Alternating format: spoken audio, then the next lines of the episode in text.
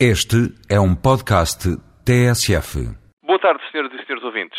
Temos continuado a receber notícias de acidentes de viação que, infelizmente, trazem com elas notícias também de mortes, de mortes de pessoas que vão perdendo a vida na estrada, como temos tido conhecimento. Foi este acidente mais recente na A23. Há uns tempos atrás tinha havido um atropelamento na zona do Terreiro do Passo e, infelizmente, isto é apenas o repetir de situações que, de forma algo recorrente, entram pela nossa vida adentro, trazida pelos órgãos de comunicação social e, em alguns casos, até pelo nosso conhecimento direto e pessoal.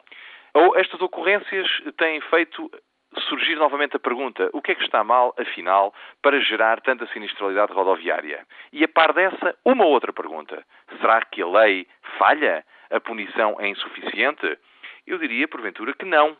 Recordo que, nos termos do Código Penal, o homicídio por negligência, que é um crime muitas vezes utilizado quando acontece, por exemplo, um atropelamento, do qual resulta a morte ou uma colisão entre dois veículos com o mesmo resultado, esse homicídio por negligência, dizia, já prevê uma prisão até três anos.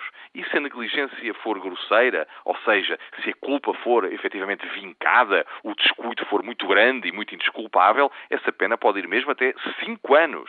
E existe a parte par desse crime de homicídio por negligência e de outros que aqui poderíamos chamar também com o mesmo sentido, um crime, não sei se os senhores ouvintes saberão, de condução perigosa de veículo rodoviário e de condução de veículo em estado de embriaguez ou sob influência de estupefacientes ou substâncias psicotrópicas que podem fazer incorrer também em penas de prisão, mesmo que não haja acidente. Mesmo que essa condução não gere por si mesma qualquer resultado danoso no património ou na saúde e integridade física de alguém. Portanto, eu diria que o problema não está na lei. Continuo a achar que é necessário alterar algumas atitudes, seja dos condutores, da forma agressiva como conduzimos, algo por vezes descuidada, negligente e às vezes é preciso dizê-lo criminosa, e alterar também muito a conduta das autoridades. Nós temos, por exemplo, estes radares que agora em Lisboa interceptam excessos de velocidade de 5 e 7 km em vias onde não se pode andar a mais de 50 e creio que teríamos mais proveito em ter uma maior fiscalização de veículos identificados das autoridades administrativas, dissuadindo em vários locais e sem que se esperasse comportamentos danosos e suscetíveis de causar risco.